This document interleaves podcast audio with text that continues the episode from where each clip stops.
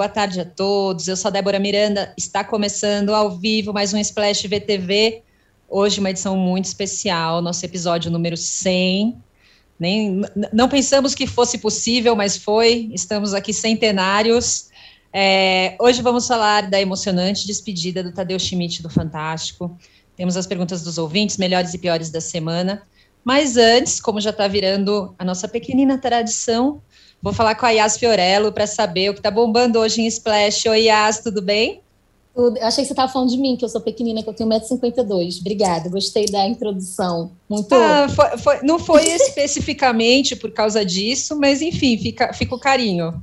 Amei. Ó, hoje o que está bombando é briga de homem bonito. Pelo menos eu acho os dois muito bonitos. Vin Diesel e The Rock a dupla dinâmica. E o que, que acontece? O Vin Diesel convidou o The Rock para voltar ao elenco de Velozes e Furiosos. Ele escreveu que The Rock seria o único ator possível que poderia viver Hobbs, o policial da saga. E aí quem vê os dois assim nesse amor, nem imagina que em 2016, após ter participado de três filmes da franquia e de Hobbs e Shaw, o Dwayne Johnson, a.k.a. The Rock, publicou um texto no qual ele criticava o elenco masculino da saga e aí, o que, que aconteceu nessa fofoca? Ele disse que alguns atores não eram tão profissionais assim durante as gravações, e nessa época já havia, né, uns rumores de que o Vin Diesel estaria atrasando a produção do Velozes e Furiosos 8.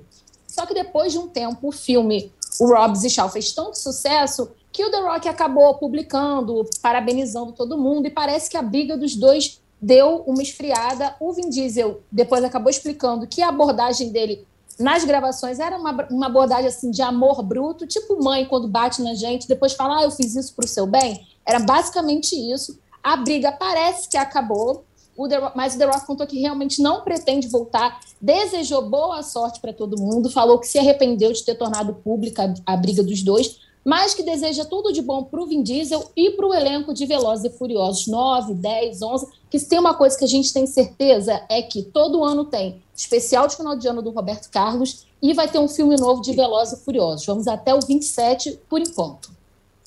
Isso mesmo. E outra coisa que temos certeza também, Yas, é que hoje só mulherada aqui também vamos criticar muitos elencos masculinos, não é mesmo? É sobre isso, eu vou sair, mas eu vou ficar no chat só mandando aqui, ó, meu veneninho, deixa comigo. Combinado. Obrigada, Yas, um beijo. Beijo, meninas. Bom, gente, agora bora para o nosso papo de TV. Estou aqui hoje só mulherada, com as minhas queridas Aline Ramos. Oi, oi. Cristina Padiglione. Alô. Marcele Carvalho. Oi, gente! E hoje com uma convidada especialíssima, Daiane Feitosa, do Casamento às Cegas, da Netflix, está aqui com a gente para conversar. Oi, Dai! Oi, meninas! Oi, pessoal! Estou aqui animadíssima, já que super chateada que The Rock não volta para o número do... que eu já até me perdi também, mas tristíssima que ele vai ficar ausente. um prazer estar aqui com vocês, gente. Bom, gente, vamos só aquele recadinho de toda semana. Se você está assistindo pelo YouTube, nosso canal, é, no nosso canal de Splash, por favor, curtam o nosso vídeo. Se vocês estão ouvindo em alguma plataforma digital de podcast, sigam a playlist de Splash para receber notificação sempre que houver um programa novo. Bom, eu, eu vou começar conversando já. Eu falo, Dai, aqui as, as pessoas chegam, como eu, eu apresento, eu sempre já roubo a primeira pergunta para mim. Então, é, eu já, já vou começar o papo direto, porque eu sei que é isso que as pessoas estão esperando. É, bom, eu queria saber um pouco, eu acho assim, tenho conversado com muitas pessoas que maratonaram loucamente Casamento às Cegas, amaram, tem muita gente assistindo, é, e eu acho que você acabou virando um exemplo para tantas mulheres que podem estar vivendo relacionamentos, é, que têm alguma identificação com o relacionamento que você viveu, que tem alguma passagem é, até de um relacionamento tóxico mesmo, acho que a gente até pode dizer assim. Eu queria que você falasse um pouco que mensagem você acha que você e o programa, enfim, o que mostrou dessa sua vivência, é, que lição você acha que, que deixou para as mulheres, é, na, da, das experiências que você viveu, mesmo que naquele momento não tenham sido experiências tão boas, que mensagens positivas você acha que a sua participação deixou para tantas mulheres? Olha, Dé, eu, chamo todo mundo pelo apelido, tá, gente? Eu já me Não, vai que vai. Eu, eu já, eu já, fui no DAI também, aqui já é amiga. Isso, são amigas. É. Então, amiga. Não, mas assim, é, eu, eu acho que a principal. Não é nenhuma lição, nem ensinamento, mas eu acho que assim, a gente vê um outro passar por uma situação muito semelhante à nossa, dá uma sensação de acolhimento e faz a gente se identificar e, de repente, olhar com outros olhos para a própria situação. Então, eu acho que o principal é você, que eu passei foi que você se olhe com mais carinho, com mais gentileza, estando dentro de uma relação ou não, a questão de se priorizar. Mas não é, é tão fácil e tão bonito como muitas vezes é colocado. Então, o que eu mais ouço, o que eu mais recebo de mensagens é: Dai, eu também sofri como você, eu também passei por situações complicadas como você, e eu não sabia que eu tinha essa força. E eu também não sabia, né? Assim, é, me perguntaram recentemente se eu já me considerava uma mulher forte, uma mulher empoderada antes do programa eu me considerava. Mas lá dentro eu tomei proporções muito maiores. Porque foi lá dentro que eu encontrei realmente a minha força e consegui olhar para mim e falar: não, peraí, eu não quero viver isso, eu não quero passar por isso. E já tinha passado no passado. Então foi uma coisa assim, quase que é, é um remember, sabe, de situações que eu já tinha vivido. Então acho que a lição mais forte que ficou foi da gente se olhar com prioridade, com carinho, mas ao mesmo tempo entender que esse processo não é tão fácil, é, tem percalços, mas que no final ele vale a pena e ele é muito importante porque é sobre a gente, né? Tem que ser sobre a gente, em primeiro lugar. Eu vou roubar rapidinho, só para uma segunda coisa que eu queria saber disso que você falou. Você acha que houve, porque você falou que você foi se descobrindo lá dentro, né? Que você já se considerava empoderada e tudo mais, mas que você descobriu uma força maior lá dentro. Você acha que também isso mudou a visão que as pessoas tinham no primeiro momento de você no programa? Nossa, Porque eu muito. acho que a imagem foi, foi, foi, foi, né? Ficou claro assim que, que você estava mudando, assim, você enxerga isso? Muito, muito, muito. E assim, é, já é uma coisa também que eu vivo muito na vida aqui fora das câmeras, né? Que é passar uma impressão.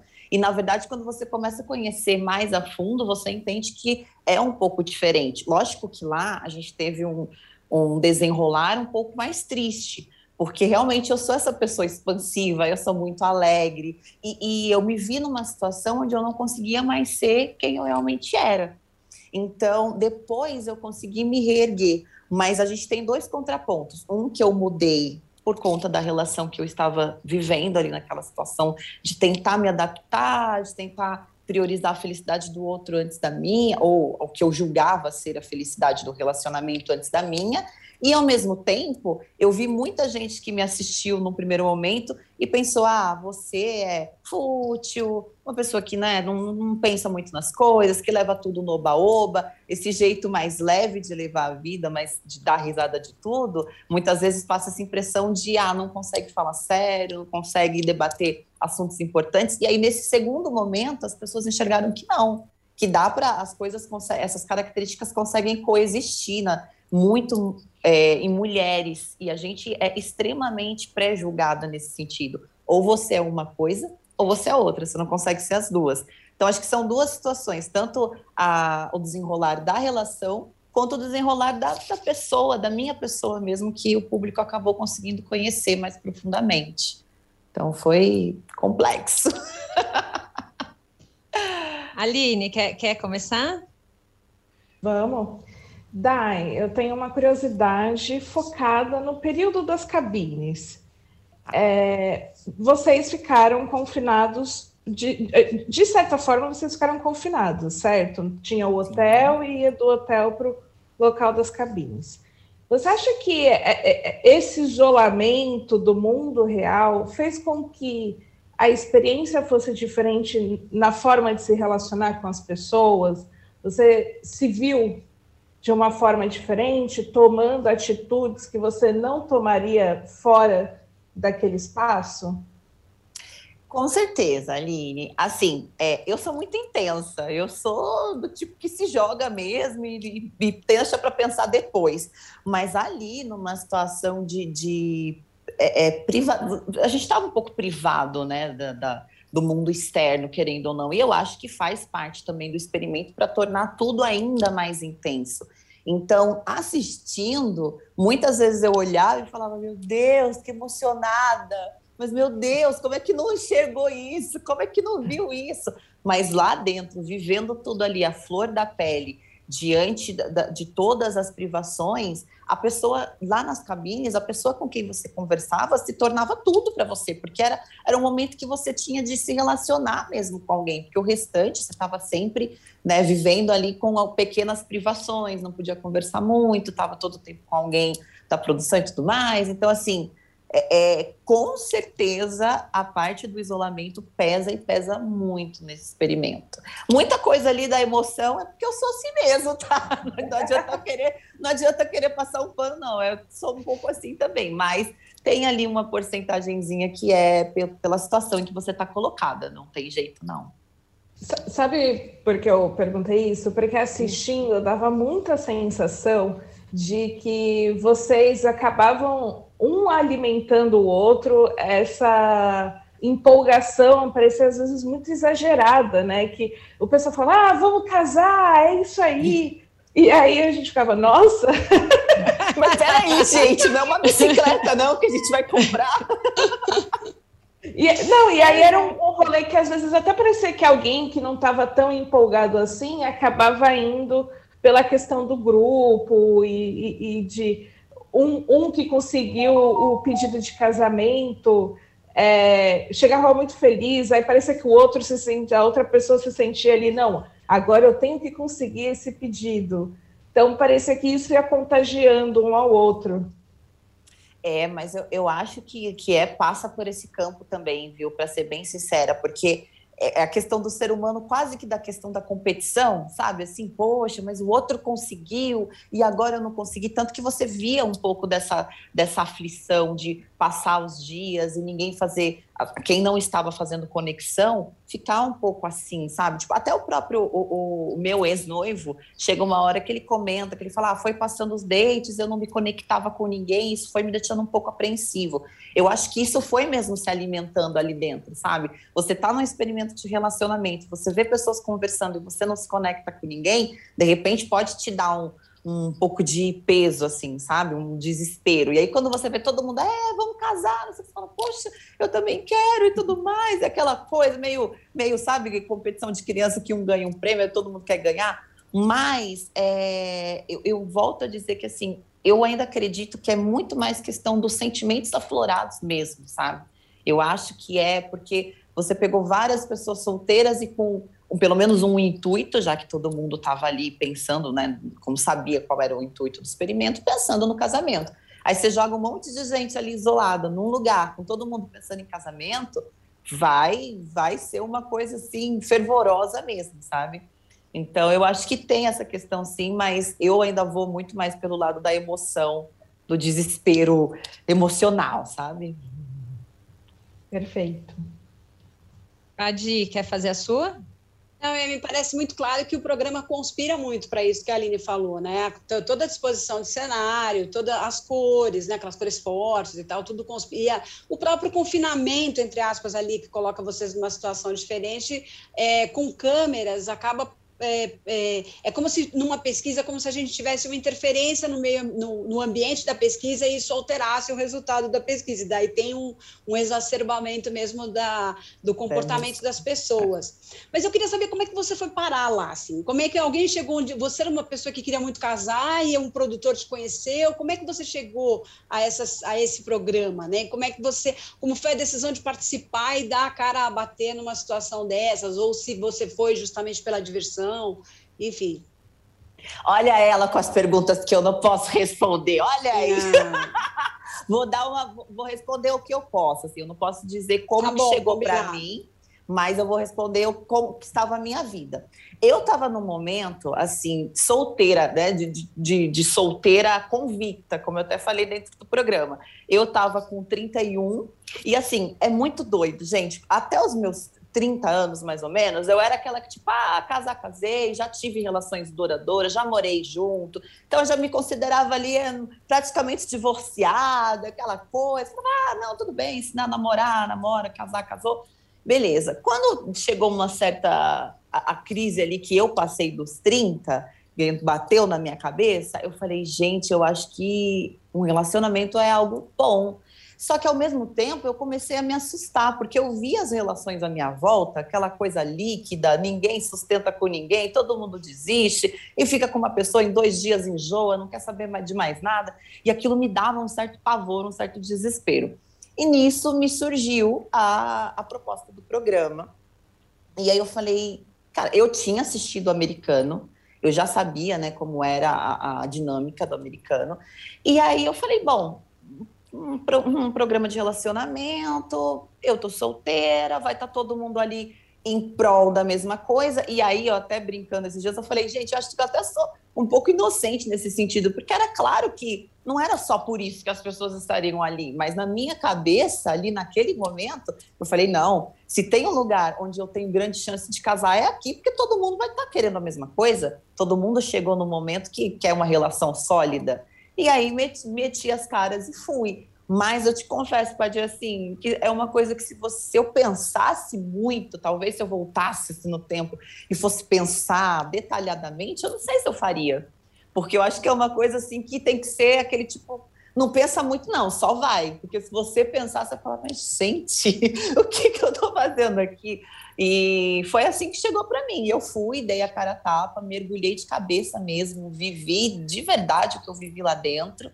E é isso. É, eu, eu, ainda acho muito doido. Acho que se alguém me contasse, falasse, ó, daqui a dois anos você vai participar de um reality show de casamento, eu ia falar, vou nada, vou nada. Mas aconteceu. Ô, Ma, antes de você fazer a sua, vou só trazer uma aqui do chat já. É, a Cida Teixeira perguntou, Dai, você participaria de um outro reality? Acho que casa um pouco com isso aí que a Padi perguntou. Não sei se você já pensou sobre isso. Já, já tenho sido bombardeada com essas perguntas. Eu acho que tudo depende do momento que a gente está vivendo. Agora, eu nesse momento aqui da onda, eu participaria. Tem, tem que pegar agora, que é a mesma história. Não pensa muito, só vai e participa. Agora, nesse momento, hoje, eu super participaria, sem problema um nenhum. Recado, um recado para o Boninho, pronto, um recado para o Boninho. Olha que bom! Estamos fazendo a escalação do BBB, né, de repente. Ah! Não é? Boninho, nunca te pedimos nada. Escala DAI. Escala DAI, com tá esse sorrisão Boninho. todo. Liga aqui. Vai, Mar. Dai, minha querida, é, também é uma curiosidade, né? É, a gente viu no programa que você é muito apegada, né? tem uma relação muito bonita com a sua mãe. E eu queria saber como é que foi para ela, né? É, saber ali, primeiro, se ela já sabia que você ia dizer não, então, ela já estava com o espírito preparado quando isso aconteceu, ou se realmente foi uma surpresa, né, tanto para ela quanto para o seu pai, quando você decidiu ali que realmente você não se casaria. A minha mãe, a gente tem, eu e minha mãe, nós temos uma relação que eu brinco que é 8 a 80. Eu sou filha única, minha mãe, é, ela é jovem, né, e ela tem uhum. esse espírito muito jovem. Então a gente às vezes tem embates quase que de amigas mas ao mesmo tempo a gente tem uma relação muito bonita que a gente tenta melhorar a cada dia e que o programa me ajudou também a ressignificar. Então hoje eu me sinto muito mais próxima da minha mãe do que antes, mas a gente tem muitos conflitos, é? como, como toda relação, acho que toda não, né? Mas algumas relações aí mãe e filha. Mas nessa questão de avisar os meus pais, eu tinha avisado sim a minha mãe e o meu pai, porque eu não achava justo levá-los até lá e de repente, sabe, ainda mais que minha mãe é super emocional. Quando eu saí do, da, do cenário do casamento, né, do, palácio, ela queria ir atrás, tadinha. Ela falou que ai, foi tentar ir atrás, correr desesperada, tanto que deram a oportunidade dela falar comigo depois, porque realmente ela ficou muito à flor da pele. E ela, a minha mãe, ela se preocupava muito com ele também. Ela não queria que ninguém se machucasse, que ninguém saísse triste ali da situação. Então, eu tentei preparar bastante o terreno para ela, para falar, oh, mãe, tá tudo bem, né? A gente hum, tá ok, sofreu, sofreu, passou, mas ela acredita muito na minha força. Então, a partir do momento que eu disse para ela, tá tudo bem, mas não vai acontecer, ela entendeu. E meu pai, meu pai é super tranquilão também, só quis avisar da mesma forma. Eu me senti muito mais apreensiva em, ao explicar para ele que eu não queria que ele entrasse comigo na igreja, Isso me, me, me botou muito mais tensa do que abrir para ele que não iria ter casamento. Então, a parte do não ter casamento foi mais tranquila para mim. Agora, explicar para ele que eu queria entrar sozinha naquele determinado momento me botou numa situação um pouco mais complicada. Mas ele sabe que, que você queria entrar sozinha justamente porque você sabia que você ia dizer não, era isso?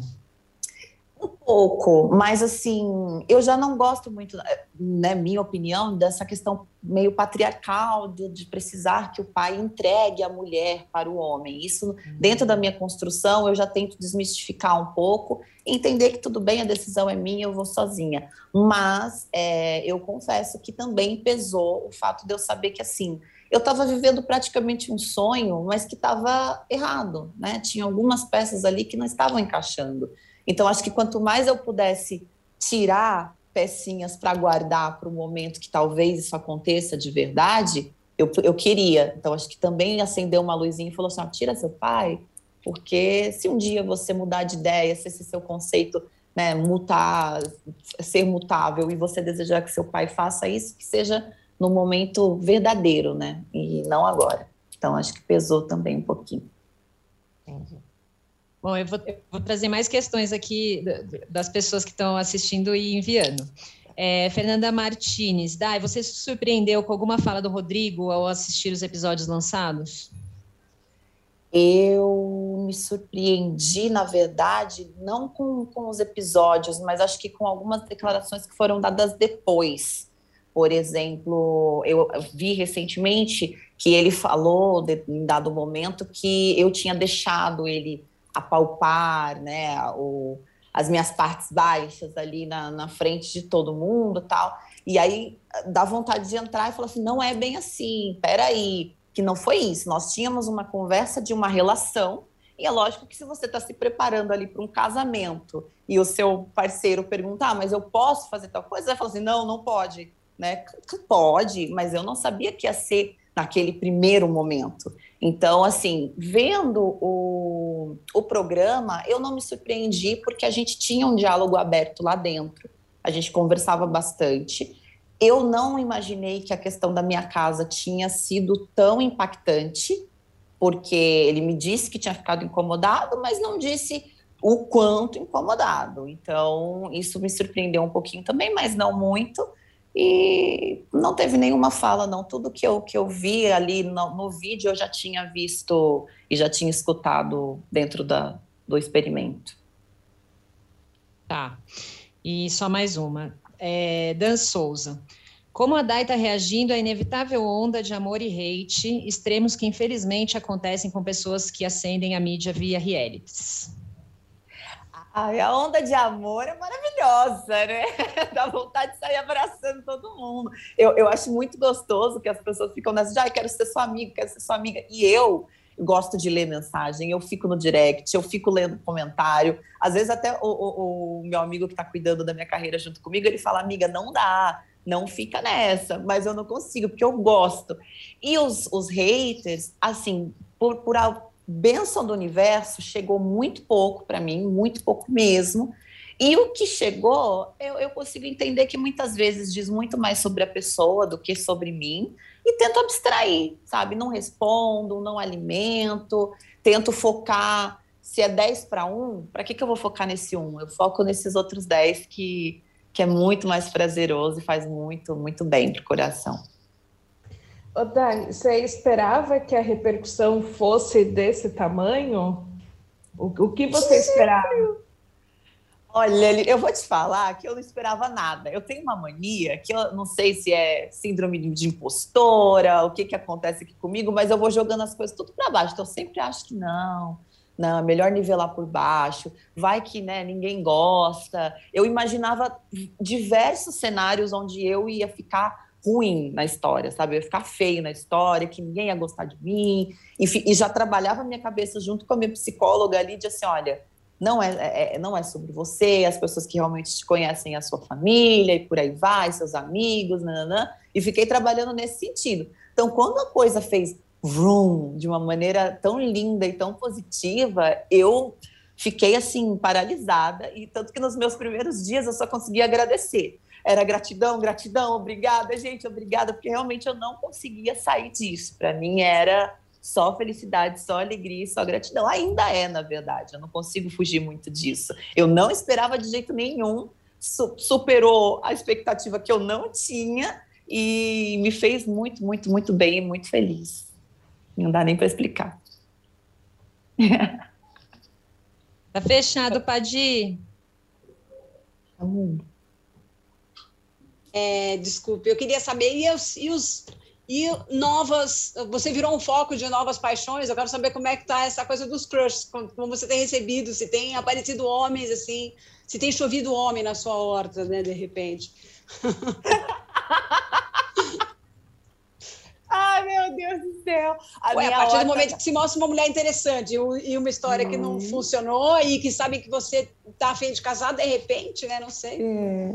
Mas essa minha horta tá fechada, porque eu tô namorando, né? Eu tô numa relação. Então, essa minha horta tá assim, coberta nesse momento lacrada, mas aparecem umas propostas assim bem inusitadas. Acho que é justamente por isso que você está falando. Tem é. o pessoal assiste, né, e fala assim, olha, ela já está se propondo a casar, ela quer uma relação e aí você se mostra uma pessoa interessante, chama mesmo. Então assim, principalmente enquanto o programa estava acontecendo e estava tendo esse desenrolar negativo, acho que o feeling dos, dos rapazes já falava: opa, peraí, deixa eu garantir ali o meu lugar. Mas aí veio o, o, reencontro que eu consegui, pude finalmente abrir da minha relação que eu estou vivendo atualmente, e aí deu uma amenizada. Mas tem, gente, tem, tem uns essa, ou outros ali. Essa, e, e, a, e a, o programa, de alguma forma, uh, conspirou a favor desse momento que você está vivendo ou não? Ele conspirou a favor para como eu estou reagindo à minha relação hoje, tá? assim, como tá. eu construí essa relação, mas para minha relação ele só conspirou negativamente. Foi difícil, mas assim, muita coisa que eu aprendi de, de, de me respeitar, de tentar uma construção saudável, eu acho que a principal palavra é, é essa para mim hoje. Eu entendi que muitas vezes eu tentava construir uma relação, mas que aquilo não era saudável nem para mim nem para o outro. Então, hoje eu consigo viver algo muito diferente, muito diferente. Graças eu queria, te, eu queria te fazer, na verdade, duas perguntas em uma. A primeira é a seguinte: como você falou, você está namorando, né? E está vivendo um namoro à distância, né? É, e eu queria saber, assim, quando é que a gente vai conhecer esse sortudo, né? Porque por enquanto é uma coisa ainda que você está ali e tal. A gente quer, queria conhecer para dar parabéns a ele, né? E, e também como é que fica a relação sua com as meninas, né, no programa? Vocês ainda continuam se encontrando, continuam se falando? Vocês viraram realmente amigas? Queria é, que você falasse sobre essas duas questões. Para apresentá-lo para vocês, o, o, que eu estou é, aguardando, na verdade, é eu conseguir me acostumar, primeiramente, porque eu ainda não consegui. Então, assim, essa questão de ser reconhecida, de, de é, ter essa, essa conversa mais aberta com as redes sociais, porque apesar de eu usar as redes sociais, eu já usava antes do programa, era uma utilização assim quase que básica, não era nem nula, mas também não era aquela coisa de mostrar a vida inteira. E agora, uhum. Pela própria demanda e pela própria ideia do que eu quero trabalhar daqui para frente, eu preciso fazer isso. Então eu tenho uma fase de adaptação. Na hora que eu me sentir segura, aí eu vou tentar trazê-lo aos pouquinhos, mas sempre respeitando ele. ele. Ele é todo low profile, ele já é outra outra coisa, não gosta de redes sociais, não, não assiste reality show, então é muita coisa para adaptá-lo, sabe? Então, uhum. eu pretendo, assim, viver a nossa relação 100% e trazer ele devagarinho, à medida que ele se sentir confortável e ele quiser participar. Mas. Oi, amor. Você falou de, é, do que você quer viver daqui para frente. O que é que você quer viver daqui para frente? Quais são os seus planos?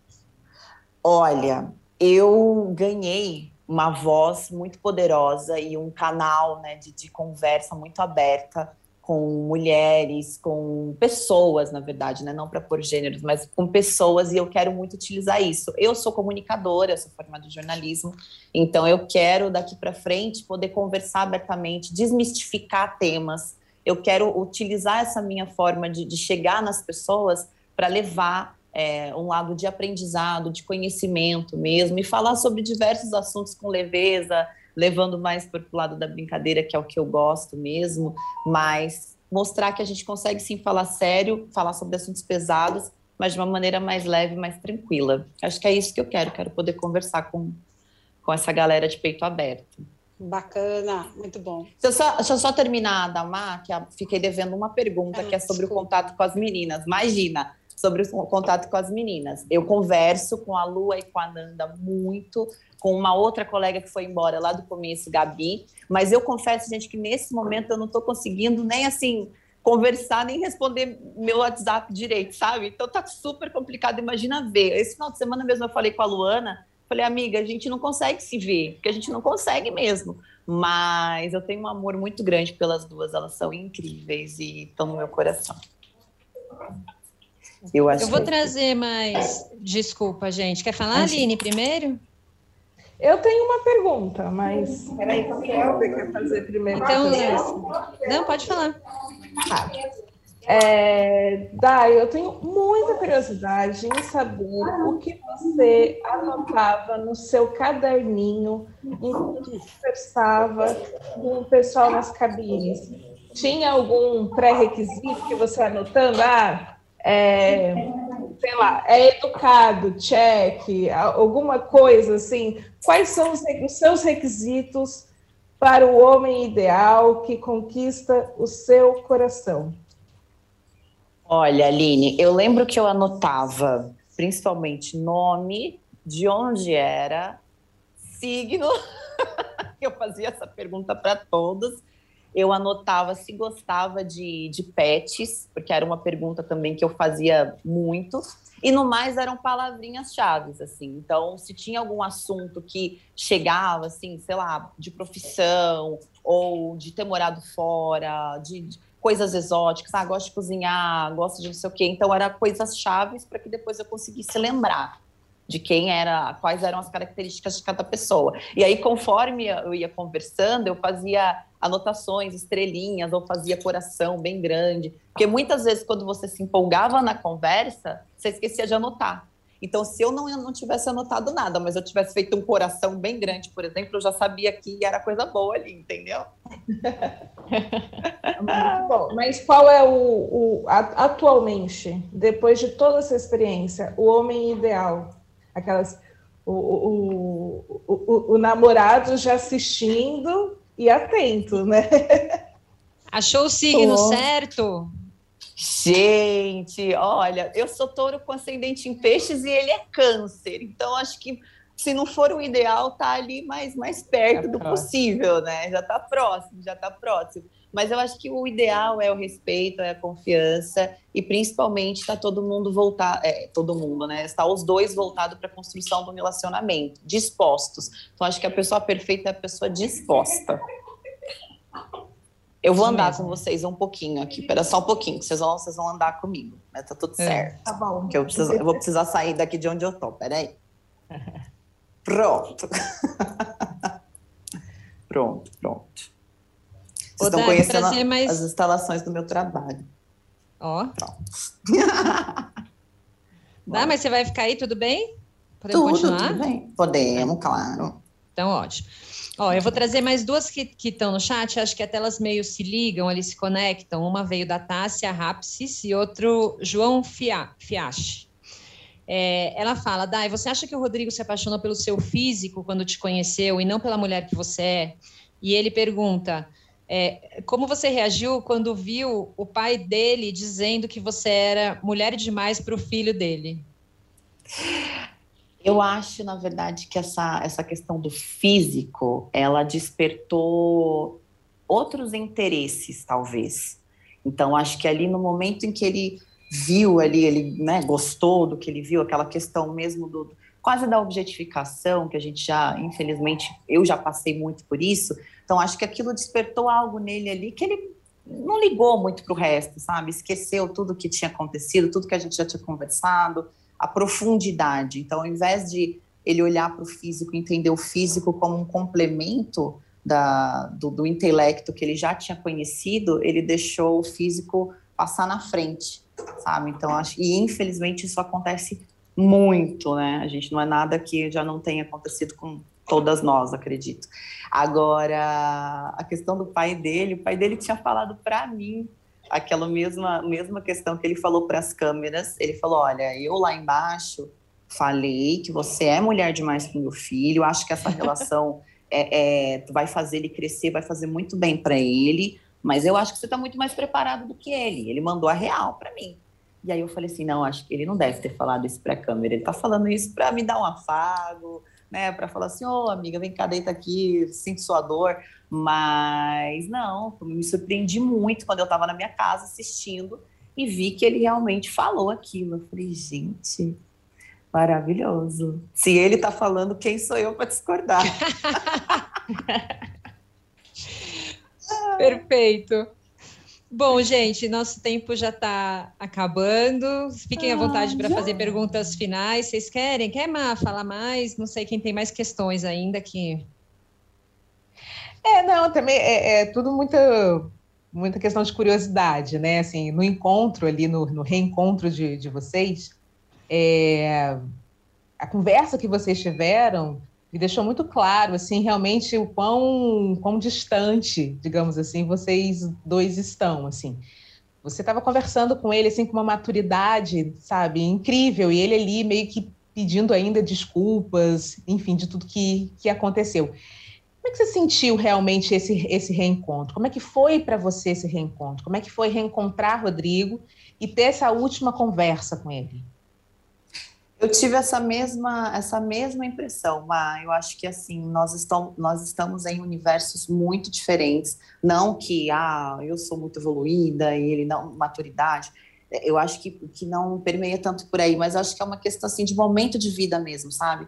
Ele ainda, nessa questão de relacionamento, acho que ele tem bastante para trabalhar, ele mesmo assume isso, né? E eu já me encontro num lugar que eu sei muito bem o que eu quero e principalmente eu sei o que eu não quero, o que acho que é de extrema importância. Então, a gente não tem muito, a gente não tem contato, a gente não tem uma amizade, justamente por conta disso. Quando eu digo que nós somos muito diferentes, é porque nós somos mesmo muito diferentes. Eu acho que o reencontro ele só expôs isso mais claramente.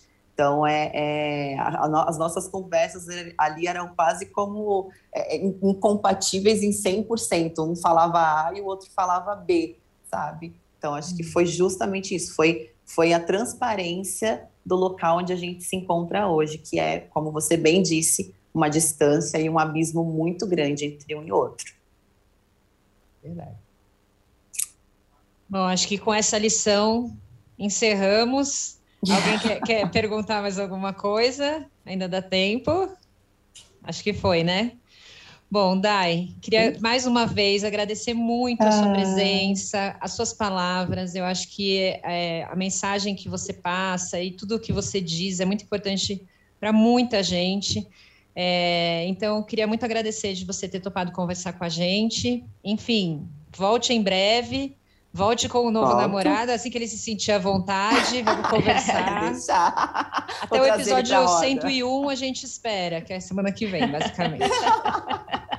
se ele estiver assistindo, já fica aí, o amor, tá vendo, né? Já fica aí o convite. Já fica. Mas, enfim, era isso. Muito, muito obrigada mesmo. Obrigada, Dai. Obrigada. Meninas, eu muito que agradeço. Obrigada, Dai. Muito Foi obrigada. Muito legal. Eu que agradeço. Obrigada. E boa sorte nos novos projetos, na nova carreira. Estamos ansiosas. Obrigada, Exatamente. gente. Vocês são incríveis. Obrigada pelo espaço, obrigada pela conversa. Um beijo. Espero um que beijo. a gente se reencontre em breve. Beijo. Nós tchau, também. maravilhosa. Beijo, tchau. tchau. tchau. Bom, vamos mudar de canal?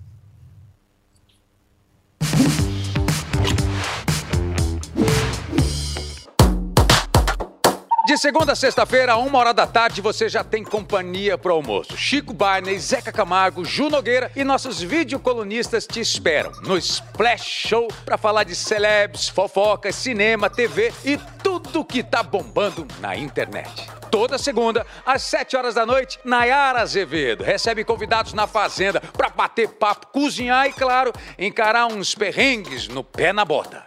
Às terças, tudo aquilo que você não entende muito bem, tá bem mastigadinho no Splash Explica, às 7 horas da noite. Quarta-feira, às 7 horas da noite, é dia de desmentir fake news sobre toda e qualquer coisa com Pirula e Gilmar no Fake em Nós. Às quintas, o encontro é comigo, no Atalab. Entrevistas, games, entretenimento. É a internet que parece TV.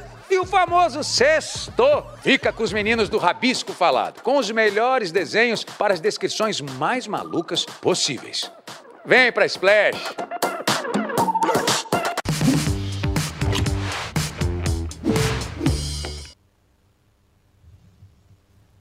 Bom, gente, depois de toda essa reflexão, voltamos para nosso papo de TV.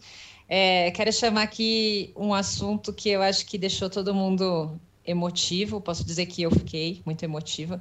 A despedida do Tadeu Schmidt do Fantástico. Sabemos que né, vai para o Big Brother, já conversamos um pouco sobre isso aqui.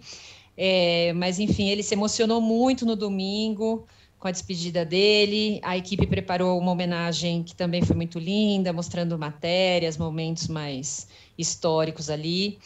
É, teve o que eu achei mais lindo de tudo, que foi os cavalinhos, né? Os dois, as duas pessoas que, eu não sei do que, como chama aquilo, Padi? É atores? Manipuladores? Sei é, lá, manipuladores, atores, é, manipuladores. É. Enfim, que fazem os cavalinhos ali com ele. Se levantaram, né? Se revelaram, conversaram com ele de uma forma também muito emotiva. Eu achei muito legal. Então, eu queria ouvir um pouco de vocês, assim, qual, quais foram as impressões que vocês tiveram, o que, que vocês acham que o Fantástico perde com a saída dele, ganha com a chegada da Maju, enfim, como, como vocês estão vendo? Eu, é, eu queria só falar que é, muitos anos atrás, né, há muitos anos, a televisão tinha uma descrição nesse tipo de transferência de bastão, que felizmente foi sendo derrubada e, e invertida.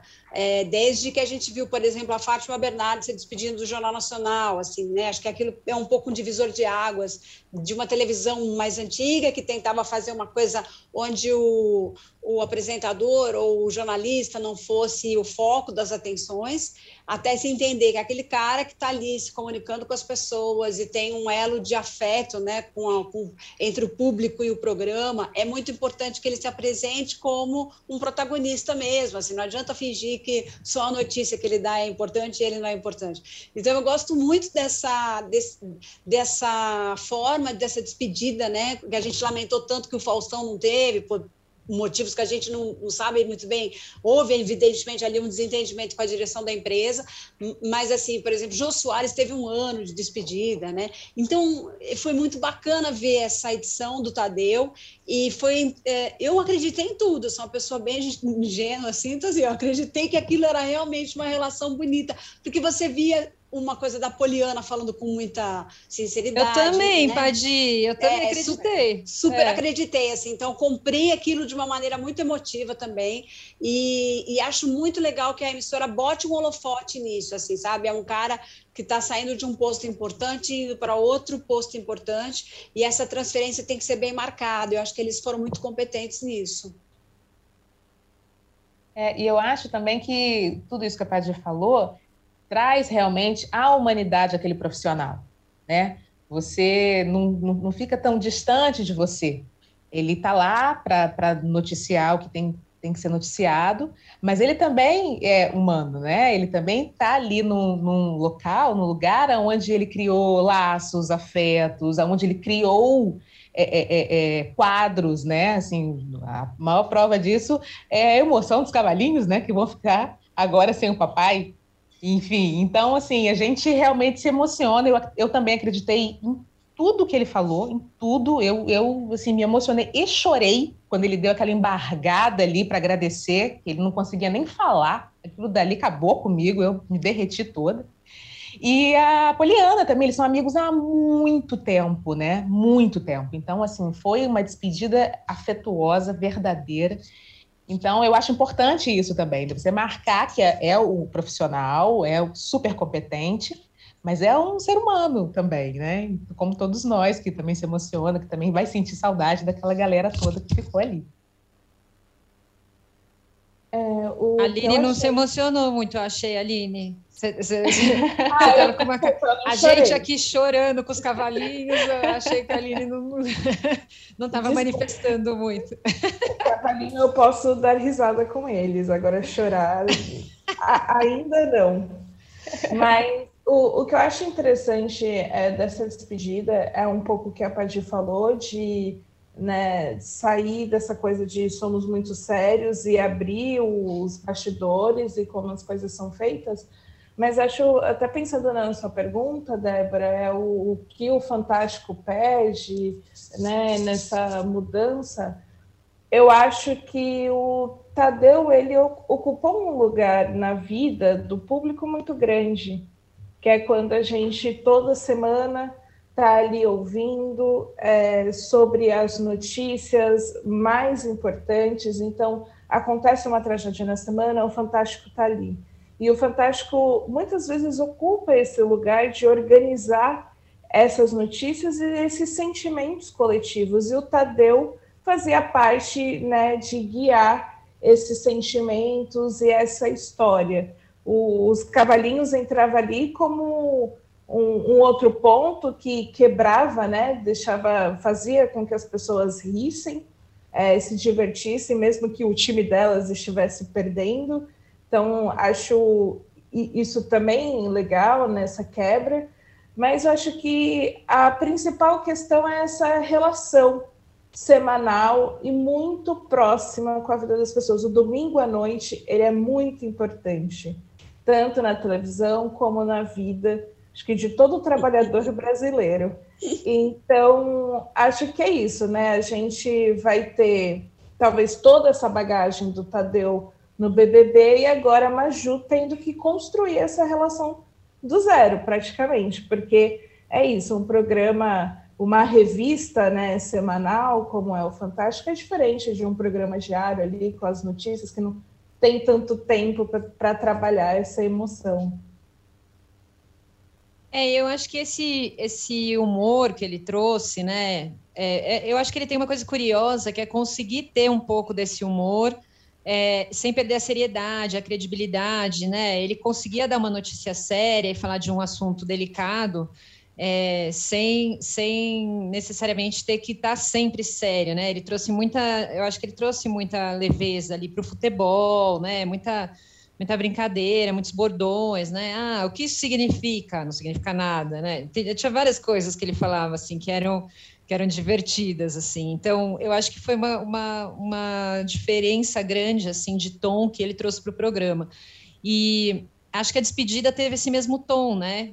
Meio não protocolar, assim, de, de darem espaço para ele falar, para ele chorar, mostrar os atores dos cavalinhos, enfim, lembrar um pouco o que ele fez e o que foi criação dele ali.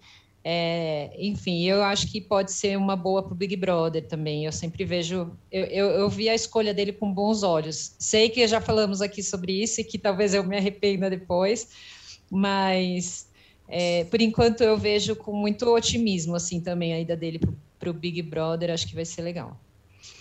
É, bom, vou mudar o assunto agora para a novela a gente chegou a conversar um pouquinho sobre a novela na semana passada, Um Lugar ao Sol, a nova novela da Globo.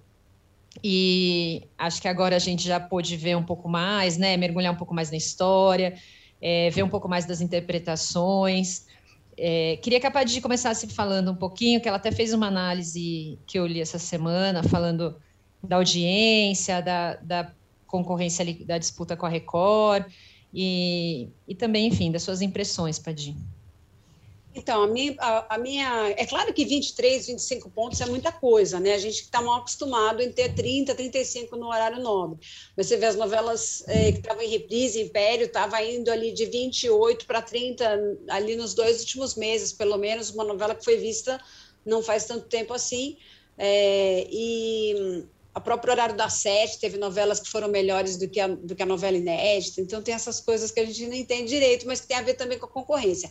Então, Gênesis está na sua reta final, É uma novela que a Record, é uma audiência que a Record não repetia desde os Dez Mandamentos, eles tiveram é, ainda um fenômeno ainda maior com Dez Mandamentos, mas essa novela teve uma performance melhor do que todas as outras desde Dez Mandamentos, e ela está nessa reta final de estica e puxa também, porque era para ter acabado ontem e vai até segunda-feira que vem. Aí a Record, que tem uma novela que não chega a concorrer diretamente com a da Globo, tem espichado esse capítulo, e isso tem também favorecido o Jornal da Record. O cara, na, né, no embalo, fica ali. A gente sabe qual é a importância de uma novela na grade, né? Ela contamina o jornal, para o bem e para o mal, né? E, então tem essa expectativa de que agora acabando o Gênesis, talvez as pessoas consigam ver mais o Um Lugar ao Sol. Eu não consegui entender ainda por que, que as pessoas não se renderam à novela, a não ser pelo fato de ter uma ressaca. É, porque quando acaba uma novela, sempre tem aquele, aquela, aquele discurso: ah, não vou mais acompanhar a novela agora, porque isso me prende demais e tal. E aí demora uns dias para a pessoa voltar. Porque, assim, eu sou uma entusiasta de Um Lugar ao Sol, eu, eu queria que essa audiência tivesse realmente bombando é, pela, pelo, pelo, pelo texto da Alicia, pelas situações que ela nos coloca, né? A gente falou agora há pouco aqui da, da, do Cauã Raymond, acho que a gente não estava no ar ainda, mas é assim, o cara entra no papel de alguém que ele acha, na pele de alguém que ele acha que tem muito mais vantagem na vida que ele, de repente ele começa a descobrir os cadáveres daquele personagem, né, que ele, que ele, né, deixou, que ele substituiu. Então o cara tem uma história de atropelamento, vai descobrir que tem uma filha, é, tem vários podres na história desse irmão de quem ele assumiu o lugar, achando que ele estava buscando o seu lugar ao sol e na verdade ele está ali numa enrascada que ele não vai conseguir sair tão fácil essa reflexão sobre ser alguém que a gente gostaria de ser e que não é aquilo tudo que nos parece, é muito legal, né? Então ela entrega coisas muito interessantes. É, e a novela, enfim, bem dirigida, os atores uh, a, a, tem uma, orquestra, uma orquestração em cena muito legal, a personagem de Andréa Beltrão é um presente, assim, né? tenho que me identificar, porque também tenho 50 anos e estou nessa fase de enxergar as discussões que ela tem levantado, que são super tabus. Então, Assuntos tudo, assim, muito assim, importantes, né, Padia? É... A personagem dela está trazendo. Demais. Então, assim, por isso eu queria que as pessoas pudessem estar tá pensando naquilo que está sendo proposto, assim, por... exatamente por isso. Meninas, quem quer opinar? Pode falar, Marcele. É o seguinte, eu, eu, como já tinha falado também na semana passada, eu sou apaixonada pela Alice justamente por isso, né? Pelas, pelas questões que ela, que ela coloca na, nas novelas dela. E isso mesmo que a, que a Padir falou sobre, sobre um cara que, né, achar que estaria muito melhor na pele de outro e ver que ele está completamente ferrado. Ou seja, né, a, a nuvenzinha azar do, do Cauã pobre ainda continua na pele desse Cauã rico agora, né, vamos dizer assim, do, do, do Christian que virou Renato. Porque, assim, continua muito, muito azarado, digamos assim, né? Mas eu acho muito, muito bacana também a gente levantar uma questão que está ali por trás, né, da, da troca, né, de, dos, da identidade ali, né? É o julgamento em cima da, da, dessa situação, dessa decisão do Christian, né, de tomar o lugar do irmão. É, a Alissa constrói a coisa de uma tal maneira, né, bem construidinho, que quando o cara faz isso, você sabe que ele está cometendo um crime, né? Ser uma outra pessoa, mas você entende. Você não concorda, mas você entende. Né? E você até Essa é torce, é... né? Eu vou, eu Exatamente. Vou porque assim, o sofrimento dele era tão grande que você fala, pelo amor de Deus, sai disso é. de algum jeito, né? Exatamente. É, não, por isso que eles tratam como anti-herói, né? Tem até essa, essa figura do anti-herói mesmo. Exatamente. E ela constrói dessa forma que você fica nessa situação, da mesma forma em que me vem muito essa cabeça, da mesma forma que Maneco construiu a história da Helena e dos bebês trocados porque ali também ela, ele, ele foi construindo, construindo, aí a, Camila estava né, num casamento que ela era muito dependente daquele marido, é, não podia depois ter, ter mais filhos, né? depois da, da, da história da, da do, do, parto dela. Então, vai indo, vai indo, vai indo, que ela toma essa decisão da troca dos bebês. E aí você tem essa essa essa discussão na mão, né? Se foi certo, se não foi certo, por que, que ela fez isso. Tem gente né, que vai concordar, tem gente que não vai concordar, mas a construção do Maneco foi para jogar essa bomba no teu colo. Vamos discutir sobre isso. E a construção da Alicia também é para jogar essa bomba no nosso colo. Vamos discutir sobre isso. É certo, não é certo? É um crime que ele fez, mas ele fez esse crime, mas olha a vida do cara como estava antes. Ele estava achando que agora ele poderia ter aquilo que ele, que ele não teve. Ele foi o gêmeo preterido. E a gente fica nessa. E é isso que é, que é o gostoso, que é o barato de uma, de uma obra, né? É você discutir profundidade da obra. É você discutir mesmo, né? Não ficar só aqui na superfície. E, e, cada semana que, que, né, pelo que a gente tenha é, é, percebido, a gente está entrando na segunda semana, né? A gente tem percebido isso, que ela vai, ela vai cavucando, ela vai fundo, não só com o personagem do Cauã, mas como vocês bem colocaram aí, personagem da, da Andréia também, Andréia Beltrão, é, e outras, outros assuntos que ainda vão vir, e que vai que vão fazer a gente fazer isso, né? Essa discussão, né? Vamos a gente se identificar, a gente ir ali é, é, conversando com, com, com, o pessoal de casa, com, com, os, com os, os, parentes, a gente vai discutir sobre isso, a mãe, o irmão, a, a irmã. Isso eu acho bárbaro. Isso eu gosto demais disso. E eu acho que é impressionante uma novela que tem vários níveis de leitura, né? Porque você pode acompanhar ali como se fosse só uma história, né? A história do menino que tomou o lugar do outro, você pode se aprofundar em tantas reflexões, em tantas questões como essa que a Paty trouxe, a que você também trouxe. Eu acho que é, isso é, eu acho muito incrível do texto, que ele é um texto que permite várias camadas de, de, de é, interpretação mesmo quando você está assistindo a novela, né? Para cada pessoa vai bater de um jeito, cada pessoa vai absorver a história de um jeito mas ele, é, ele tem muito mais lá embaixo, onde a gente não está vendo, e eu acho que isso é muito maravilhoso, assim, das novelas que ela faz. Quer colocar alguma coisa, Aline? É, eu só queria voltar no ponto né, da audiência de Um Lugar ao Sol, que eu acho que foi o grande debate durante a semana, que foi quem está assistindo não entende porque a audiência não está, não é uma das melhores, porque atualmente eu acho que uma das melhores coisas que a gente tem na TV, né, no ar e que é inédito. Então, e aí tem, tem todas as questões do futebol, a gente ter primeira semana da novela, dois dias com futebol, episódio curto, picotado, é, que provavelmente não era né, o esperado quando quem, quem escreveu a novela, quem planejou né, tudo, pensou, pô, vamos colocar no ar, não estava planejando né, colocar novela numa semana em que teria do, do, em dois dias jogo de futebol e que isso cortaria muito a audiência. Então, acho que isso reflete muito é, nessa baixa audiência, que a gente sabe que não é tão baixa, mas é baixa para os padrões. E também algo que me fez pensar muito é o ritmo é, é um ritmo diferente do, do que as pessoas estão acostumadas, né? Porque por, pela novela ser fechada, né? Já estava tudo gravado, a história está fechada, ela tem menos episódios, tem menos capítulos, já, já confundindo, né? Novela com série. Ela tem menos capítulos e isso faz com que a história tenha que andar mais rápido do que o normal de novela, que é aquela coisa de você não assistiu um dia, mas no dia seguinte você liga a televisão e mesmo assim você consegue acompanhar.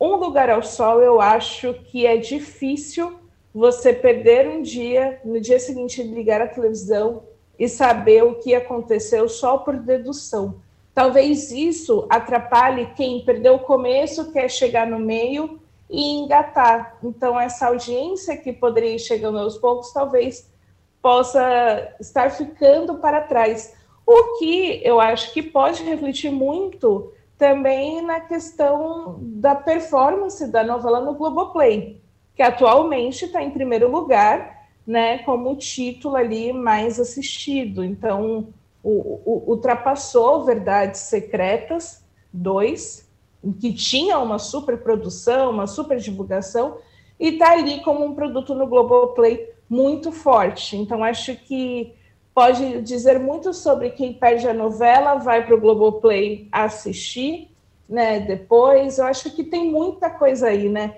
Antes da gente falar que uma novela flopou por causa dessa audiência, tem mudança de comportamento, tem o período que foi lançada, contextos de as pessoas estão saindo mais de casa agora, depois de muito tempo trancadas, então é, é um cenário ruim para um lugar ao sol. Só que eu acho que não pode desanimar, a gente não precisa ver esses números como de forma muito fatalista de que ah, foi ruim ou foi muito bom. Acho que tem muita vida por aí, né? E eu vou acreditar nisso porque eu estou gostando da novela.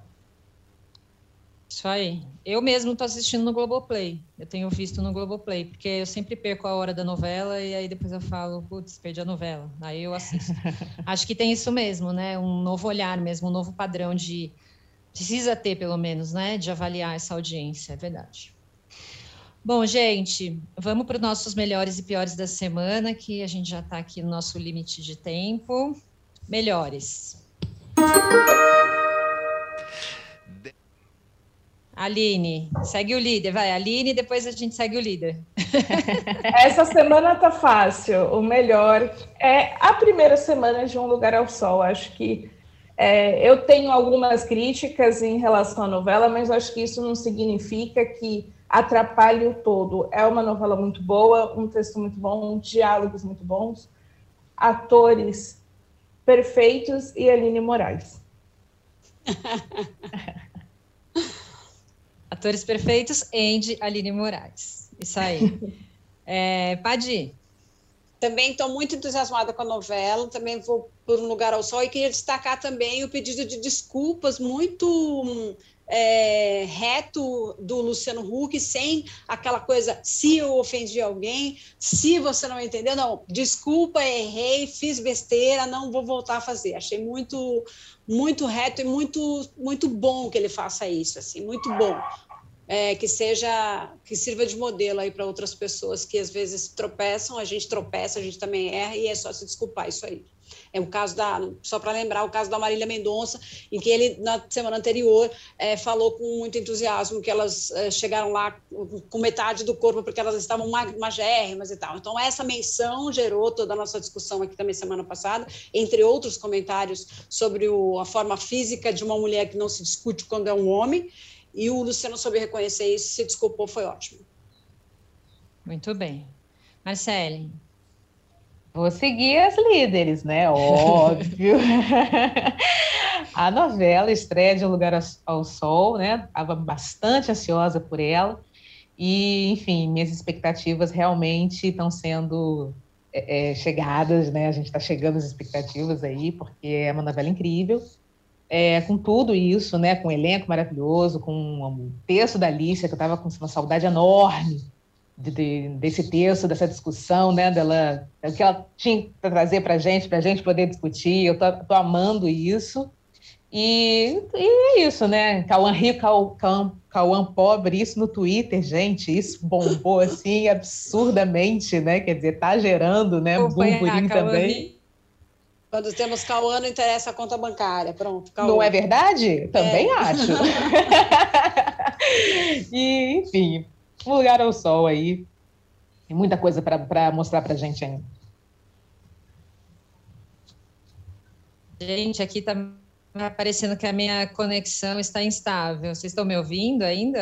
Estamos ouvindo você, mas você está congeladinha, mas estamos ouvindo. É. Tá, então tá bom, isso que importa. Bom, eu vou, eu, eu não vou é, é, votar na novela nessa semana, porque eu tive momentos.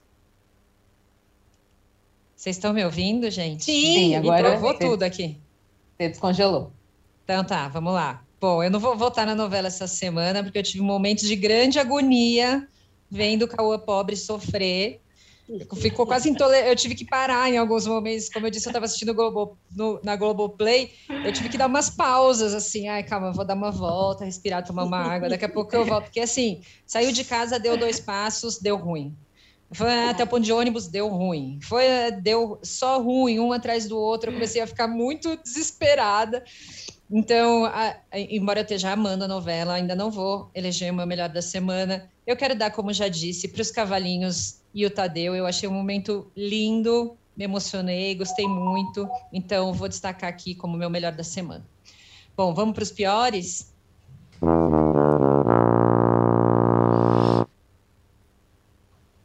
Aline. É...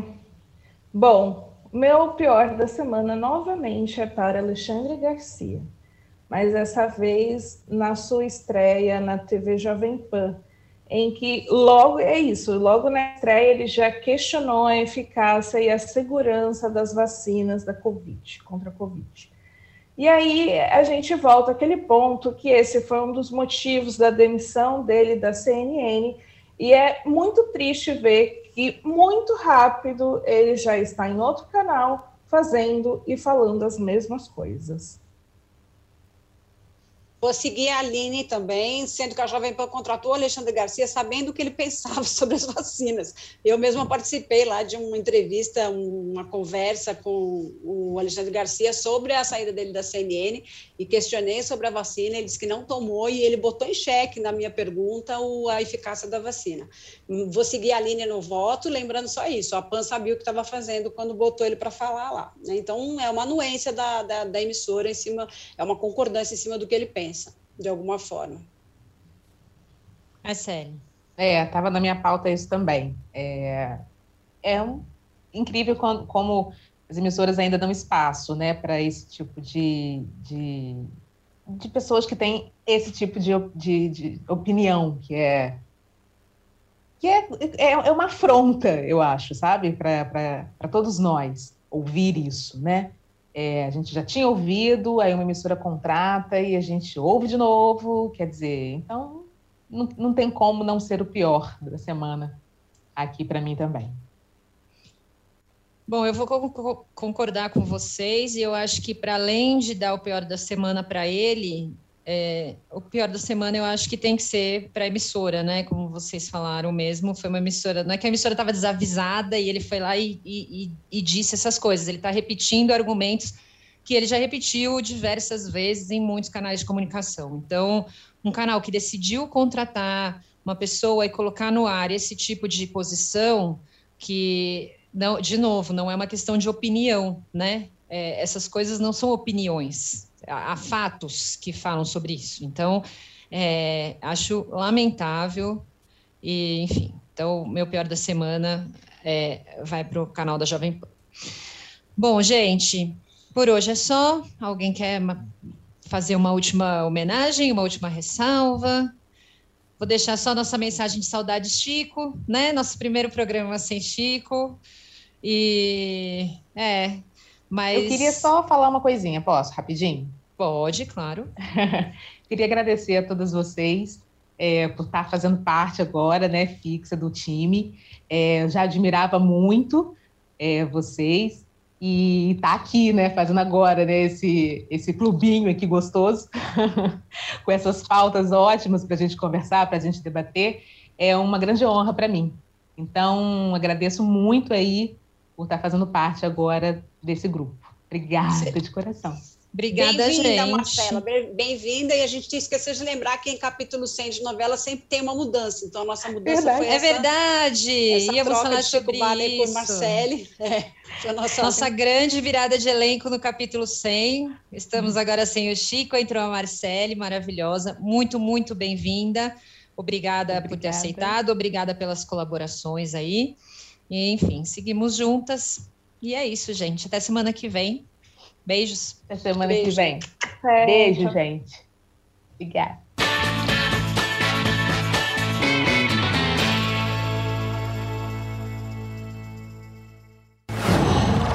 Qual?